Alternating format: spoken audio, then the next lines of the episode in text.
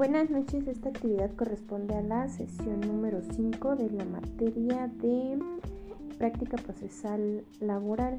En esta ocasión vamos a hablar sobre el laudo y las características que debe contener la elaboración de un acta en la que conste la comparecencia del apoderado legal de una persona moral respecto a la liquidación de un laudo.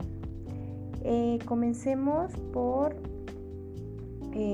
conocer las características esenciales y la definición de un laudo. Un laudo es la resolución definitiva que dictan las juntas de conciliación y arbitraje para poner fin a un conflicto de trabajo, ya sea jurídico o económico, en la que se decide la controversia en lo principal, después de agotar el proceso señalado por la Ley Federal del Trabajo. Mediante este, este laudo se tiene como propósito el poner fin a un conflicto laboral mediante una decisión equitativa en relación a fondo y en relación a su forma, ajustándose a las disposiciones jurídicas aplicables. Las características que debe contener un laudo es que deben de ser, debe de ser claro y preciso, congruente con los, con los autos que integran el expediente. Eh, su elaboración debe de ser eh, buena y de fe guardada. Eh, debe de ser a conciencia de los hechos expuesto por cada una de las partes. Eh, no se deben de bueno en esta elaboración o características no se, se siguen reglas o, o, formulismos para la estimación de las pruebas debe de ir formado fundado y motivado en cuanto a su decisión y bueno, continuemos con lo que es la estructura básica del laudo. Este sigue la forma este, a manera de exposición, análisis y conclusión.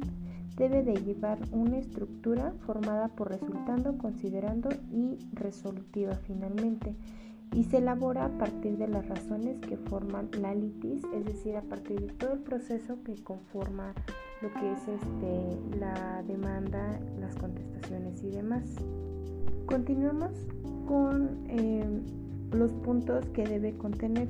El resultando son las, las características del conflicto a resolver, los elementos constitutivos de la acción, las excepciones, el actuar de la autoridad, el emplazamiento, las audiencias, las pruebas y los alegatos. En considerando se refiere al análisis de la cuestión litigiosa, se, plantea la litis, se analizan las excepciones parentorias que pueden dar fin al proceso, se realiza la, la valoración de los medios probatorios. Y finalmente el resolutivo expresa la decisión sobre el conflicto planteado resolviendo sobre las prestaciones solicitadas por la parte actora.